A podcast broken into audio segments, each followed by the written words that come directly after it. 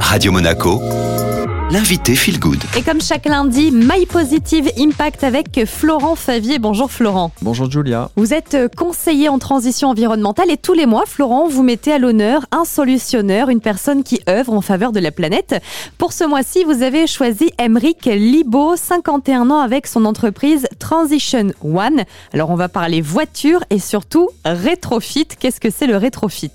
On modifie un peu en profondeur une voiture d'occasion rétro qui avait un moteur thermique, là en l'occurrence essence ou diesel, et on l'équipe d'un moteur électrique. Donc vous gardez votre ancien véhicule et vous vous retrouvez avec une voiture électrique moderne. Non seulement la voiture ne part pas à la casse, donc on fait un peu de l'économie en matière de déchets, mais en plus elle n'émettra plus de CO2.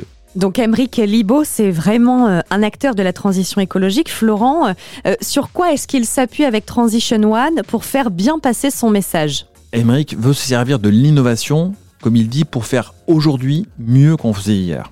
Parce qu'il a compris deux choses. Qu'on n'échappera pas à la transition écologique par une modification de nos comportements. Et ensuite que réussir ce changement nécessite trois conditions. Ce changement doit être simple à comprendre, facile à mettre en œuvre et financièrement abordable. Et Transition One, bien sûr, réunit ces trois conditions.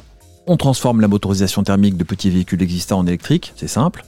On pourra amener son véhicule chez un opérateur proche de chez nous et repartir avec une voiture électrique, c'est facile. Et avec les aides françaises, le reste à charge pour cette opération sera d'environ 5000 euros. C'est relativement abordable. Bon alors maintenant on va passer aux détails techniques. Florent, on va peut-être parler autonomie, entretien, économie également lorsqu'on passe à ce type de modèle Transition One et, et pensent qu'avec une autonomie de 100 km que donneront ces moteurs, le rétrofit permet de répondre à la grande majorité de nos transports du quotidien. C'est-à-dire en moyenne 26 km sont parcourus par jour entre le domicile et le travail. Par rapport à ce que coûte le carburant, cet investissement est amorti en 3 ans et demi pour quelqu'un qui roule, on va dire, 10 000 km par an sachant aussi que l'entretien est moins cher que pour une voiture euh, thermique.